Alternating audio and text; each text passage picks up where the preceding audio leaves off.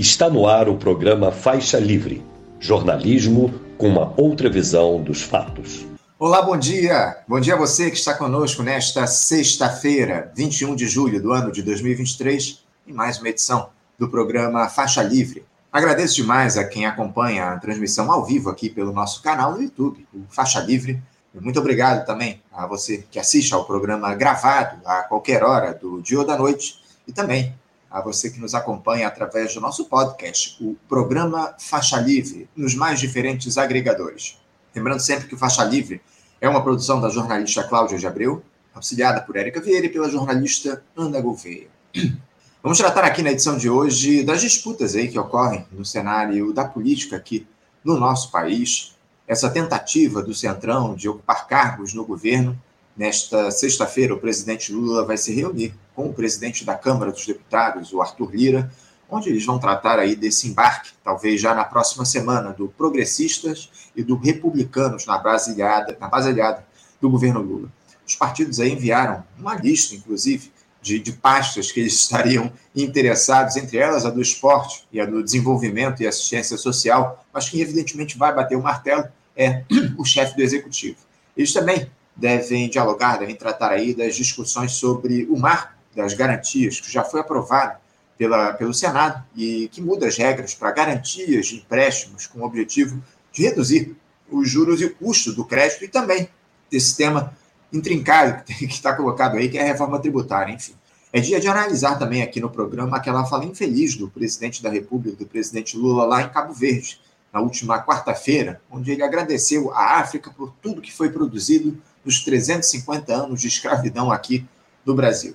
Essa declaração aí tem sido motivo, inclusive, de mudanças na equipe que escreve os discursos do presidente.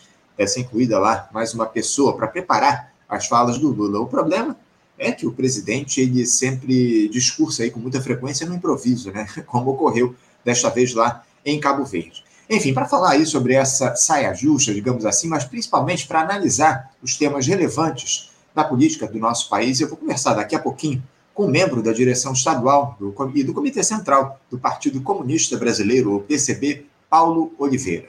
Como vocês sabem, sexta-feira é dia de debate aqui no nosso Faixa Livre.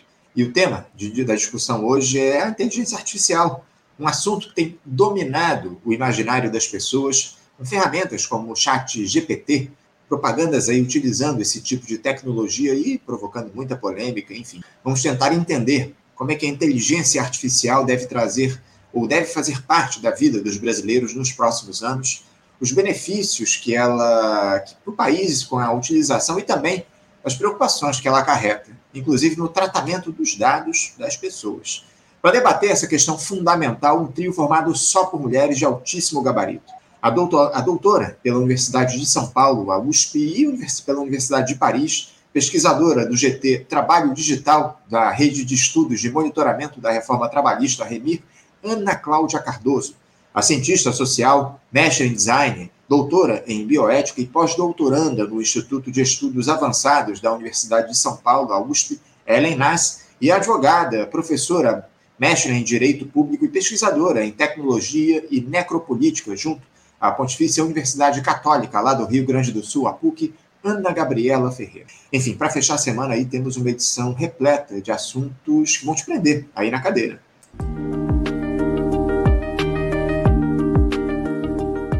Eu saúdo já que o nosso primeiro entrevistado nesta sexta-feira, do outro lado da tela, eu me refiro ao membro da direção estadual e do Comitê Central do Partido Comunista Brasileiro, PCB, Paulo Oliveira. Paulo Oliveira, bom dia. Bom dia, Anderson. Muito obrigado mais uma vez por, pelo convite aqui. Bom dia também a todos que estão aí assistindo ao Faixa Livre. Eu que agradeço, Paulo, a tua participação aqui mais uma vez há bastante tempo. A gente não conversa no programa, agradeço muito você se dispor a fazer esse diálogo aqui com a gente no programa. Paulo, uh, com um pouco mais aí de seis meses de governo, o presidente Lula tem se apresentado como uma liderança política conciliadora, que se beneficia aí, de alguma forma, dessa anomia que se estabeleceu no país nos últimos quatro anos, o que acaba transformando pequenos avanços em grandes conquistas. No entanto, o receituário implementado no país ainda é o da alta burguesia, com a reedição daqueles programas de transferência de renda e o controle de um Congresso extremamente fisiológico, algo até esperado para uma gestão aí que se caracteriza como de ampla aliança. Paulo, eh, como a gente já não conversa há muito tempo aqui no programa, eu gostaria primeiro de ouvir uma avaliação sua para esse período em que o Lula exerce o seu terceiro mandato na presidência da República. Diante das expectativas que foram criadas lá no ano passado, na campanha eleitoral, o balanço do, do governo é positivo até aqui? Olha só, é, nós do PCB é, temos uma visão de que é, essa, esses primeiros momentos do governo Lula, esses primeiros seis meses, eles estão repetindo, infelizmente, alguns procedimentos que o PT, como partido principal do governo, vem estabelecendo ao longo dos últimos anos, isto é, é uma aliança tão ampla com partidos que não são do campo progressista, que acaba descaracterizando o governo, ou então dando uma característica de um governo eminentemente de conciliação de classes. A gente não vai fazer um, uma análise dizendo que é positivo ou negativo. Vamos ver o que, que interessa à classe trabalhadora. E até o momento, conforme você mesmo disse, transformando pequenos avanços em grandes conquistas. É óbvio que nós não estamos aqui dizendo que quanto pior, melhor. É óbvio que nós, é, desde 2018, vimos é, o crescimento do proto-fascismo nesse país, representado por aquilo que é caracterizado, para nós erroneamente, de bolsonarismo. Para nós, o que existe é um proto-fascismo, que reflete, inclusive, o, o que acontece no mundo. Não é? É, não é novidade isso no mundo é, Portugal, Espanha, França, né? para não citar o exemplo concreto de Trump nos Estados Unidos. Tá? Mas, em nome disso, nós não podemos abrir mão de alguns princípios, alguns princípios é, de um partido comunista nosso, né? É, princípios que são realmente do interesse da classe trabalhadora. Nesse momento, nós estamos vendo um governo ser manietado pelo chamado Centrão. Eles não gostam muito desse nome.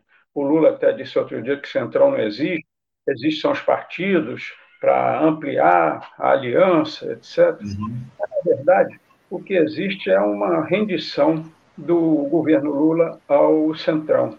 É, agora, nesse momento, por exemplo, eles estão. Eu sou ex-bancário, ex-professor também. Nesse momento, eles estão é, negociando a direção da Caixa Econômica Federal, né? que não está sendo nenhuma, nenhuma mar de rosas, né? a gestão da Rita Serrano, mantendo muitos, é, entre aspas, bolsonaristas em postos de comando, ainda dentro da Caixa Econômica Federal, mas a negociação para a presidência da Caixa Econômica Federal, para nós, né, é um escândalo. É você entregar né, é, o galinheiro na mão da raposa. E o que está acontecendo é, no governo Lula, a gente conhece também a história do Brasil, você também conhece. Esse país ele vive aqui, isso é, é uma jabuticaba, só existe esse país no mundo. É um uhum. país presidencialista com uma constituição parlamentarista. Sim. Então, esse parlamento aí, altamente fisiológico, altamente reacionário, né, ele realmente amarra é, às mãos do governo Lula. Mas o governo Lula em, também, por sua vez, se deixa amarrar docilmente por esse parlamento. É, a nossa, nossa visão, para terminar, é de que se você não mobilizar as amplas massas de trabalhadores desse país para defender os seus direitos, né, direitos que foram é, atacados, são atacados mais recentemente, desde o governo Temer, passando por Bolsonaro e, e a, até agora com esse parlamento, a gente tem que colocar é, as amplas massas de trabalhadores nas ruas para defender seus direitos e para também denunciar os novos ataques que se põem aí. É isso. Sem dúvida, sem dúvida, muito bem colocado. É uma análise muito pertinente em relação ao que está colocado aqui no nosso país, ó Paulo, muitas preocupações que a gente tem em relação às escolhas que têm sido feitas por esse governo nesse início de mandato. Agora, o, o Paulo, eh, quais seriam as principais críticas aí que o PCB tem a essa gestão até aqui? Quais as medidas que o governo tomou que vocês consideram aí afrontas à classe trabalhadora nesses seis primeiros meses? Não, as medidas são é, nós consideramos afronta as medidas que o governo não tomou. A grande questão é essa. É, no, na campanha eleitoral, é colocar os pobres no orçamento. É, depois de seis meses, né, o 1% da população brasileira, os endinheirados, os bilionários, continuam não pagando o imposto de renda sobre seus dividendos, por exemplo, das bolsas de valores. Não existe ainda nada nesse governo é, que fale sobre o imposto sobre heranças. Não, é? Uhum. não existe isso. Então, é, existe realmente a riqueza produzida nesse país pelos trabalhadores desse país continua nas mãos de 1% da, da, da população desse país. A desigualdade social ela continua existindo. Eu sei que em seis meses não dá para você mudar a desigualdade social que vem desde 1500, uhum. mas você pelo menos é, poderia acenar né, para uma mobilização no sentido de algumas medidas concretas a serem tomadas.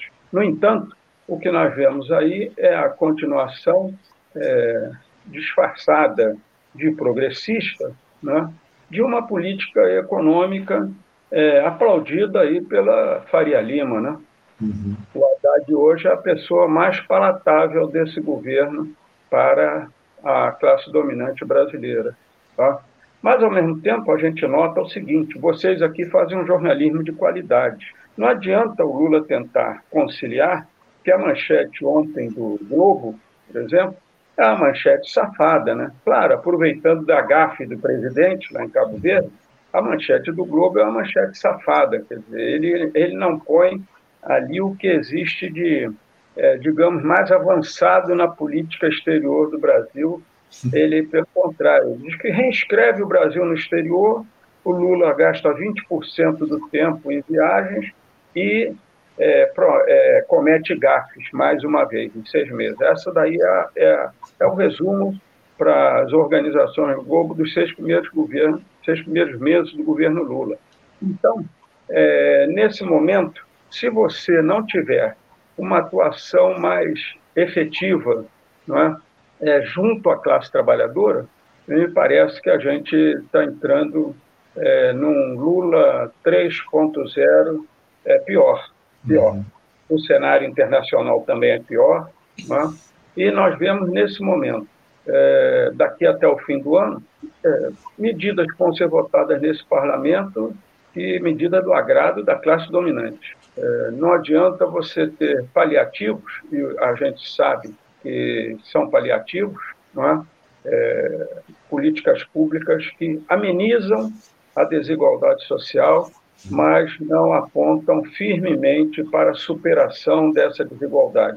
Por isso, nós achamos que somente com é, povo na rua, aliás, o doutor Ulisses Guimarães tinha essa frase que você conhece, né? Uhum. A única coisa que assusta, é, assusta político nesse país é povo na rua. Exato. Se não colocar povo na rua, a gente vai continuar nesse reme-reme aí, né? E, principalmente é, a gente tem que fazer uma crítica contundente né, às lideranças sindicais ligadas ao governo, principalmente CUT e os seus filhotinhos aí nas centrais sindicais, que se recusam terminantemente, em nome de é, defender uma governabilidade, se recusam a, digamos, radicalizar a luta pelos direitos dos trabalhadores. Radicalizar no sentido de tomar as coisas pela raiz. Né? É isso. É, você, você citou aí, ô, Paulo, algo que a gente vem tratando com muita frequência aqui no nosso programa. A gente não vê o povo na rua, pelo menos por parte da esquerda. A mobilização no campo progressista ela não tem se dado nas ruas aí nos, nos últimos tempos. Infelizmente, quem mobiliza aqui no nosso país já há bastante tempo é só a extrema-direita. Isso é algo grave que a gente precisa relatar.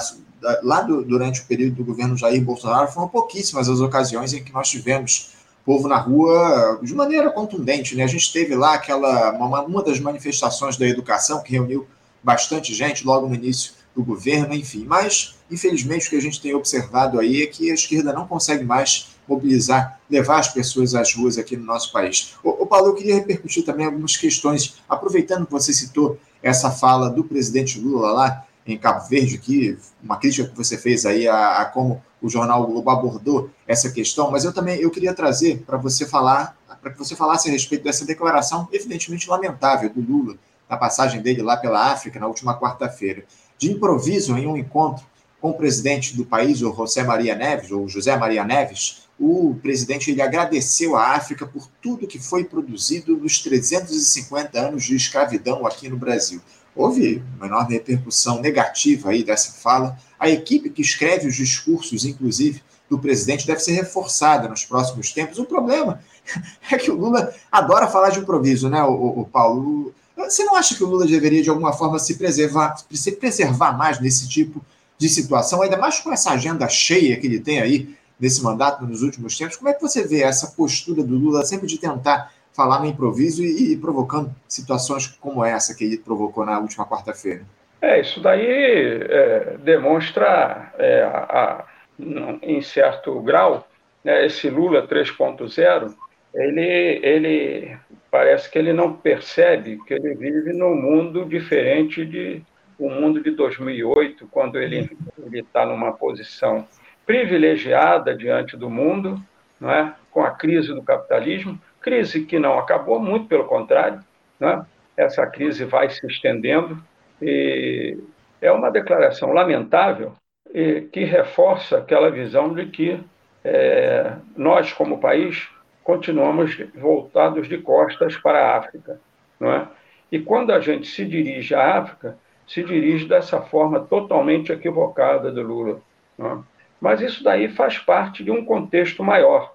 Talvez os psicólogos é, vejam nisso aí um, o inconsciente falando não é, sobre como se vê a escravidão nesse país, né? quase como se fosse algo natural, quase como se fosse natural. Não é? As pessoas, os negros e as negras, né, é, continuarem numa posição subalterna nessa sociedade, são os mais é, vitimizados, vítimas né, da, da violência, são, é, são as vítimas da desigualdade social. No entanto, somos maioria nesse país, as mulheres né, negras e os negros, mas somos tratados como algo assim digamos, que surgiu de repente, né, caiu do céu e está aqui para nos servir. Né? Está aqui para nos servir. Então, essa questão aí é, vai fundo na questão da luta de classes, né?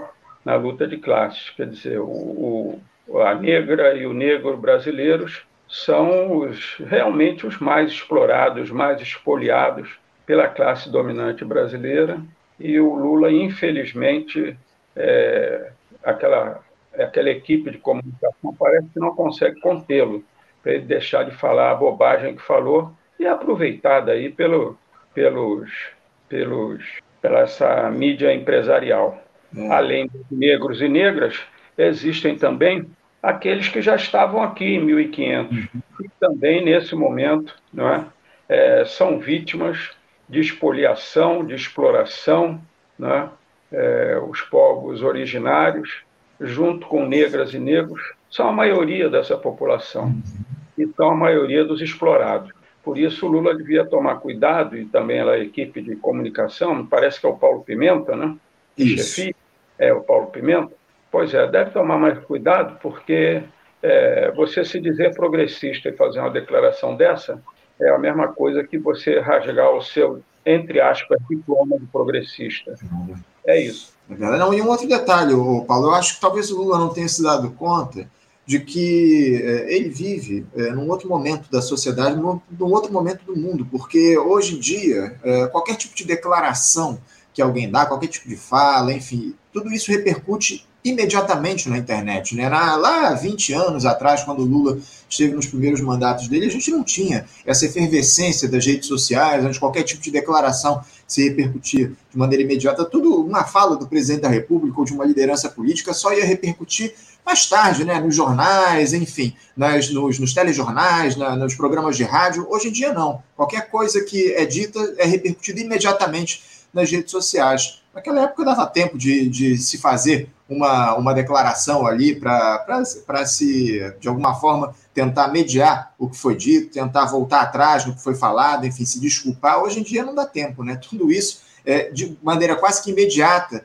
vai para as redes, vai repercutir e provoca aí uma série de problemas, uma série de danos aí à imagem do presidente da República. Uma fala lamentável que a gente, mais uma vez, precisa alertar da necessidade da comunicação do presidente da República ficar atenta a tudo isso, né? preparar o discurso dele e o Lula, acima de tudo, ler esses discursos que são preparados aí por sua equipe, porque muitas vezes ele tem um discurso ali na frente dele, mas ele abandona o texto e parte para o improviso. Enfim, o Lula precisa, acima de tudo, se é, perceber que ele está vivendo um outro momento. Qualquer tipo de gafe, qualquer tipo de fala infeliz dele repercute de maneira imediata e ganha uma repercussão enorme. Agora, o Paulo, uma outra questão que eu queria repercutir, que eu queria trazer aqui para você, é uma declaração que foi dada aí no dia de ontem pelo líder do governo na Câmara dos Deputados, o José Guimarães, de que a entrada do progressistas e do republicanos no primeiro escalão do governo Lula, conforme aí tem sido negociado, inclusive, em uma reunião hoje com o presidente da Câmara, Arthur Lira, vai se fazer essa discussão.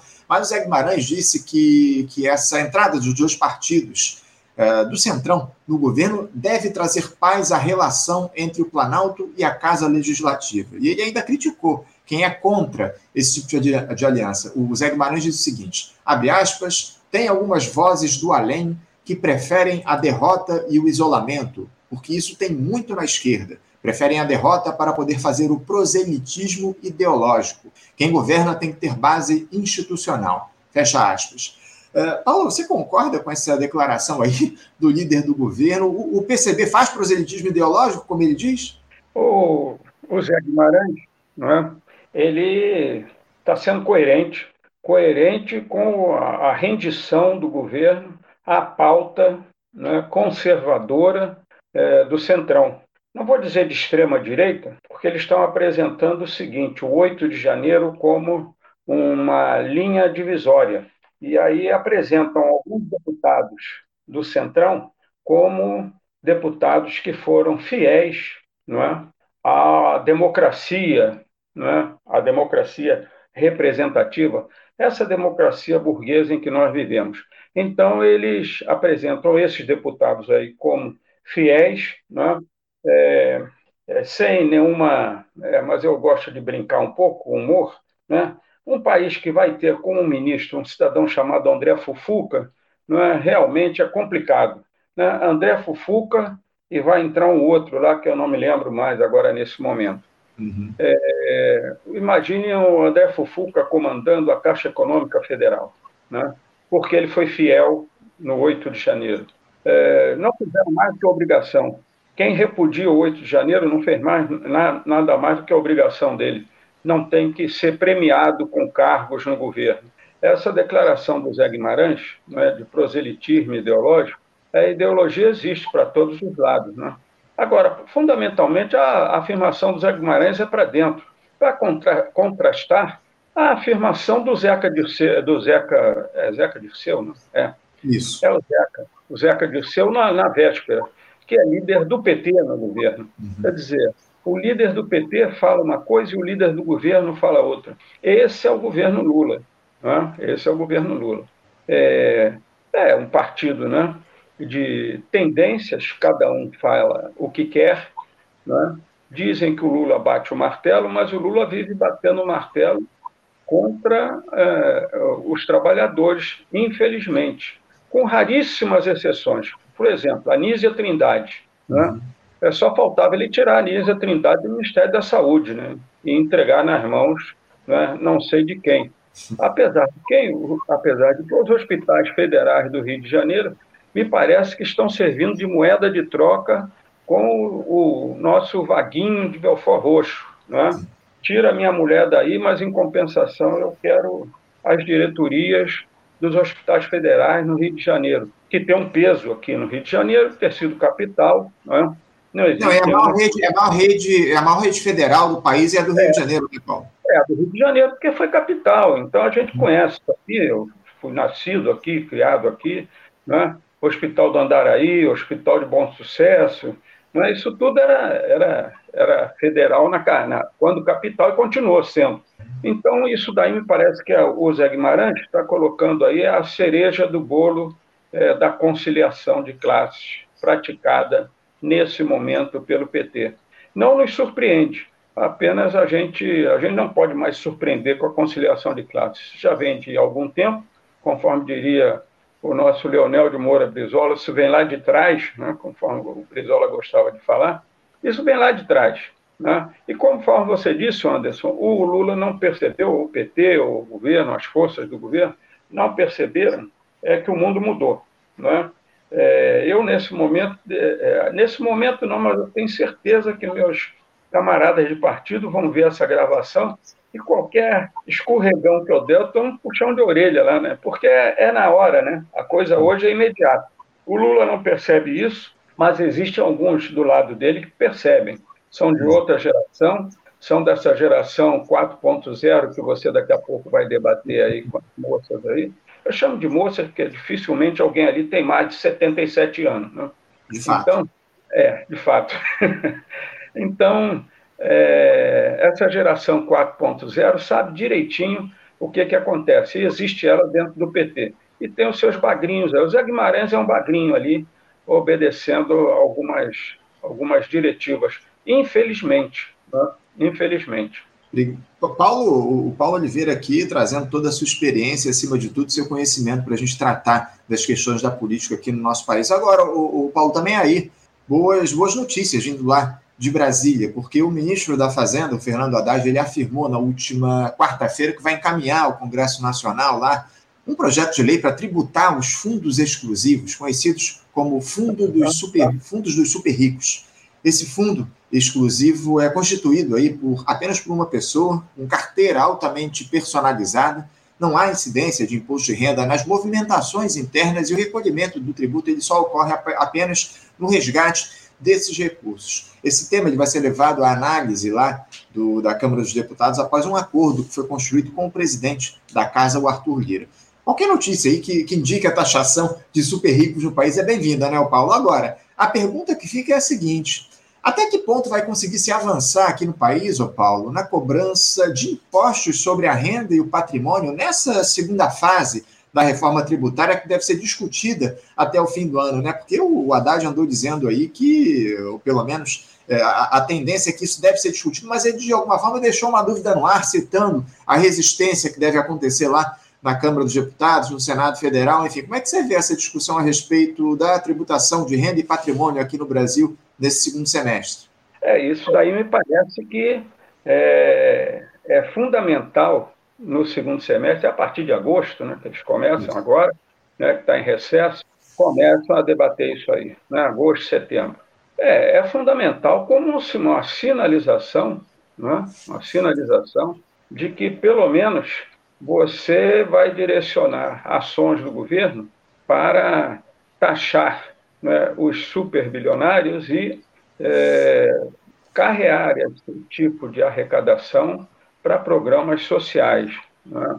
É, me parece que falta essa comunicação no governo de ligar todo dia às seis horas da manhã o RJTV e para mostrar essa o que é o país real.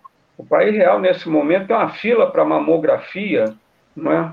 Num bairro do Rio de Janeiro, na Ilha do Governador, tem mais de 300 mulheres na fila. É, num caminhão, num caminhão, né? Uma, uma, mamógrafo móvel, né?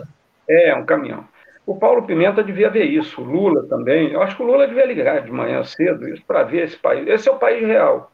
É, se essas ações do Haddad carrearem recursos para esse país real, claro que nós vamos bater palmas. Né?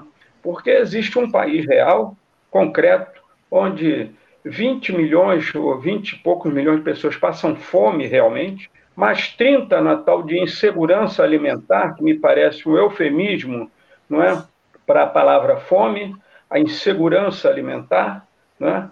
e mais outros 20 milhões ou 30, 40 milhões na informalidade, quer dizer, o cara come de manhã e não sabe se vai comer à noite, vendendo bala no, no sinal ou no semáforo, se as paulistanas me permitirem, não é? Então, é esse país real. É, o Haddad fazer isso daí, nada. Não, eu, a gente não perceber, considera que isso daí é obrigação de um governo que se diz progressista. Não é? Como você falou no, no, no início, são pequenos é, avanços que parecem grandes conquistas. Mas a grande conquista para nós é se esse povo brasileiro conseguir, pelo menos, pelo menos, né, ter saúde e educação. É, é o exemplo da gloriosa Revolução Cubana. Né? É, a minha mulher, quando visitou Cuba em 86, ela falou o seguinte: você notava claramente a diferença entre a geração anterior à Revolução e depois. A geração depois da Revolução tinha dentes né, tratados. A revolução anterior, a geração anterior não tinha saúde para esse povo, educação para esse povo. Né? Agora, nós temos uma luta muito grande, e você vai entrevistá-las aí. Eu não vou entrar nessa seara, que eu não sou um especialista. Nós temos uma luta muito grande. Né? O capitalismo é, conta hoje com ferramentas altamente poderosas para alienar esse povo da sua realidade. Né? Então, a, a, o discurso do empreendedorismo é, se une ao discurso da inteligência artificial, e com isso esse povo vai ficando alienado e vai ficando cada vez mais oprimido e explorado. Isso é o que nós temos que denunciar. Esse, esse, esse governo, é, não sei se você, você não me perguntou, ah, o PL das Big Techs, relatado pelo Orlando Silva, uhum. sentado em cima daquele relatório, e não, e não adianta que não passa, não vai adiante. Né? Não vai adiante porque mexe com interesses poderosíssimos. Interesses que existem até em certa esquerda, diga-se de passagem, né? que vive é, no YouTube aí é, vociferando coisas. Tá? Uhum. Então, é, é, isso aí é que nos interessa discutir. Por que, que não passa o relatório do Orlando Silva? por que, que tem a fila lá na, lá na Ilha do Vergador, lá no caminhão, lá para fazer mamografia, por que, que existem pessoas na fila do SUS há mais de cinco anos esperando para fazer um exame. Esse é o mundo real, tá? O mundo real, por exemplo, que a Supervia no Rio de Janeiro hoje está completando daqui a pouco 24 horas parados, trens no ramal do Rio de Janeiro. Esse é o mundo real das pessoas, tá? Uhum. É esse mundo real que o PCB é, trabalha, que o PCB quer discutir. O mundo real é o pó negro em volta redonda, há 48 horas atrás, em que a mídia empresarial deu uma notícia e parou de falar nisso. Né? O pó negro da CSN privatizada, Supervia privatizada. Essas são as heranças lá do neoliberalismo do ínclito professor Fernando Henrique Cardoso. É no final do século XX, e que agora começa a pipocar. A Supervia não funciona, a Companhia Siderúrgica Nacional não funciona, e vai por aí. Né? O, é isso. O, o Paulo, para quem, quem mora... Para quem... É proselitismo ideológico? É mesmo, é proselitismo ideológico. O, o Paulo, para quem não mora aqui no Rio de Janeiro, só explicando aqui, a Supervia, que é a concessionária de trens urbanos aqui, está há quase 24 horas aí, vai se aproximando de 24 horas dos trens da, de um dos ramais, se não me engano, do ramal Gramacho parado aí, uh, a supervia, é, que, que é fundamental aqui para a população se deslocar, especialmente para quem mora na Baixada Fluminense, nas regiões mais afastadas, utiliza muitos trens urbanos. E, infelizmente, um dos principais ramais está parado já há quase um dia inteiro. Enfim, é, cenas aí do nosso, do nosso país, desse país real, que você muito bem coloca para a gente. Ô, Paulo, eh, você, eu queria aproveitar que você citou aí o, o, Fernando Haddad, o ministro da Fazenda, a jornalista Cristina Serra, que costuma, inclusive, conversar conosco aqui no programa, Paulo, ela tem feito muitos elogios ao trabalho do ministro da Fazenda, atualmente considerado lá o queridinho da Faria Lima. Em relação a uma entrevista que ele deu recentemente ao jornal Folha de São Paulo, a, a Cristina Serra pediu para que ninguém se engane com o jeito diplomático do Haddad e tome isso por tendência à conciliação. Segundo ela, o ministro sabe bem quem são os sabotadores da República, que ele seria a pessoa certa no lugar certo neste momento do país. Uh, Paulo, uh, até que ponto o Fernando Haddad pode ser considerado de fato um homem de esquerda? Há quem diga aí que ele seria o mais tucano entre os petistas, né? É, é, me lembra até um cidadão lá que eu convivi com ele lá em Juiz de Fora, era Paulo, não sei o que, que era um, era um tucano entre os petistas. Paulo Delgado. Paulo Delgado, era o mais tucano entre os petistas que havia lá na década, no início do século. O, o Haddad, a gente, é, todos nós temos biografias, né? O Haddad tem uma biografia. Era o prefeito de São Paulo em 2013. O governador chama-se Geraldo Alckmin. Essa dupla tratou, no início das manifestações de 2013, por é, redução de passagens, o aumento das passagens em São Paulo, tratou a questão social como um caso de polícia, lembrando os seus ancestrais, né, o seu ancestral Washington Luiz. Questão social, um caso de polícia. É, tem isso aí na biografia. Não é há tanto tempo, não. É dez anos atrás. Ele pode ter mudado, né? ele pode ser o homem certo no lugar, na hora certa.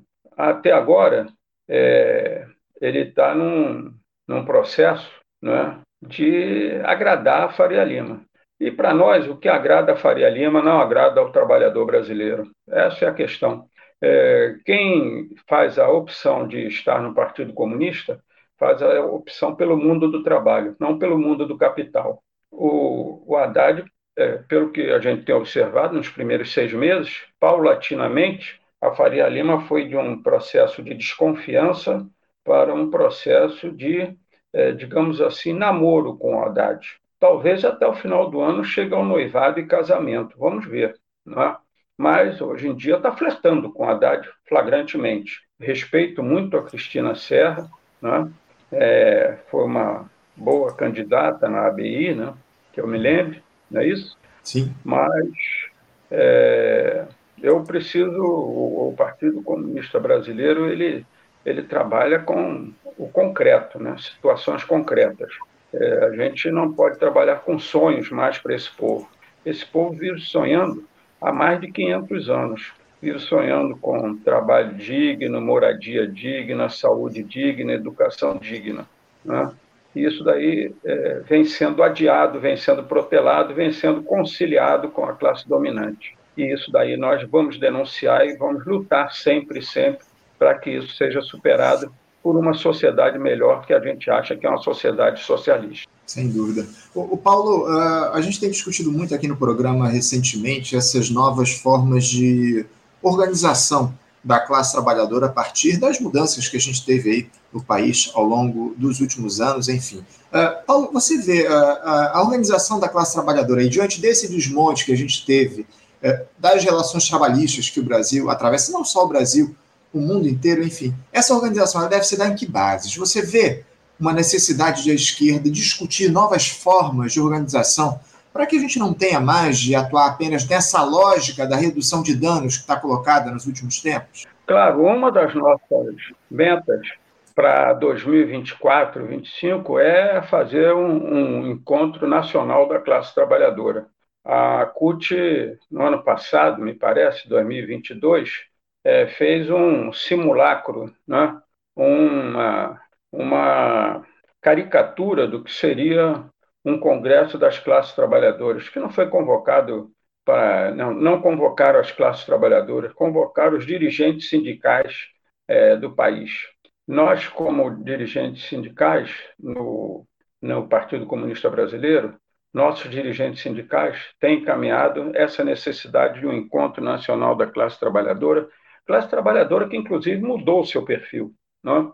Nós temos que saber como tratar com os trabalhadores informais desse país, que é uma realidade. Eu não posso virar as costas e dizer que eu só vou trabalhar com os sindicalizados, com os que têm carteira assinada, ou com os que têm contrato assinado, carteira hoje nem é, é até um, é uma, um, uma coisa assim antiquada, eu falar em carteira assinada. Quem tem contrato assinado, não é? Isso daí hoje é a minoria, quase, é, quase minoria na, na, no perfil da classe trabalhadora brasileira. Nós vamos ter que lidar com isso aí, vamos ter que lidar com a questão realmente da tecnologia. Nós não vamos repetir os trabalhadores do século XVIII que quebravam as máquinas, acusavam as máquinas pela sua miséria. Não é? Nós não vamos quebrar caixas eletrônicos, mas nós temos que é, redirecionar né, essa mão de obra para atividades produtivas e não para atividades fictícias. A financiarização desse país é, é, é um negócio terrível. Né? é, o sistema bancário desse país, intocado por todos os governos, a concentração do sistema bancário em cinco bancos, Caixa, é, Caixa Econômica, Banco do Brasil, são banco, Caixa Econômica é pública, o Banco do Brasil Sociedade Anônima, né, por ações, e os outros três, Santander, Bradesco e Itaú. E acabou. Tem uma nova geração aí, tem até alguns filhos meus, daqui a pouco neta, né, porque eu tenho neto já, é, no, nos tais bancos aí digitais, né, mas isso daí é, é, é, o mundo é o mundo da fantasia virtual. No mundo real, tem banco que hoje opera sem seres humanos. Né? Eu moro na zona norte do Rio de Janeiro, eu sei em qualquer lugar desse país. Né? Só tem lá a, a, é, o prédio e os caixas eletrônicos. Né? E o segurança, e tem tá, talvez uma pessoa lá para orientar quem, não, quem não, não tem orientação quanto ao uso dos caixas eletrônicos. Os seres humanos foram extirpados. Tenho certeza que as moças aí vão falar sobre isso quando, quando falarem de inteligência artificial. Então, a gente tem que fazer um novo encontro, da, um encontro nacional da classe trabalhadora, mas que seja convocado para que os trabalhadores participem, e não para que as suas direções sindicais se encontrem. Foi isso que a CUT fez, que parece que o ano passado. Né? É, CUT e, e, as demais, aí, NTC, ST, essas siglas todas, essa sopa de letrinhas aí das, das centrais sindicais é, chamadas eu não vou chamar de pelego, né, porque não quero ofender ninguém aqui, mas as centrais sindicais que me parecem que ficam nesse, nesse nível que você colocou ainda há pouco aí, quer dizer, é só para você continuar a contenção de danos, quando a gente tem que avançar, a gente tem que avançar em conquistas, tem que avançar, por exemplo, e isso daí foi uma das plataformas da nossa candidata a presidente, a Sofia Manzano, a discussão né, da semana de 30 horas, não é isso? isso. É, a gente vai ter que rediscutir isso. Agora, não é a semana de 30 horas com você baixando o salário do trabalhador ou fazendo com que o cara trabalhe em home office das 7 da manhã às 22 horas. Não é? Isso daí o, o, é, é, são artimanhas do capitalismo, as armadilhas do capitalismo. A gente tem que fazer uma semana de 30 horas que proporcione mais emprego e não exploração maior do povo trabalhador. É isso. Paulo, eu quero muito te agradecer a tua participação conosco aqui no nosso programa hoje. Muito obrigado por você se dispor a fazer esse diálogo com a gente no Faixa Livre. Eu te desejo, acima de tudo, um ótimo final de semana e deixo um abraço forte, tá bom, Paulo? Tá, obrigado, Anderson. Muito obrigado a todos vocês aí, obrigado a quem assiste. E uma última mensagem: fomos, somos e seremos comunistas. Sempre. Obrigado, Paulo. Um abraço para você. Até a próxima. Conversamos aqui com Paulo Oliveira. Paulo Oliveira é membro da direção estadual e do Comitê Central do Partido Comunista Brasileiro, PCB. Fiz aí uma análise a respeito da situação da política aqui no nosso país, enfim, situação intrincada aí com o governo Lula tendo de conciliar com esses interesses todos que estão em, em disputa lá no Congresso Nacional, enfim, uma importante entrevista que o Paulo deu aqui para a gente no nosso programa. Você, ouvinte do Faixa Livre, pode ajudar a mantê-lo no ar. Faça sua contribuição diretamente na conta do Banco Itaú, agência 6157, conta corrente 99360, dígito 8. Esta conta encontra-se em nome do Sindicato dos Professores do Município do Rio de Janeiro e região, o Simpro Rio, uma das nossas entidades patrocinadoras, mas seus recursos são destinados exclusivamente para o financiamento do nosso programa. Você pode fazer sua doação de qualquer valor, utilizando também a nossa chave Pix, que é ouvinte@programafaixalivre.com.br. Sua contribuição é fundamental para a manutenção desta trincheira progressista no ar.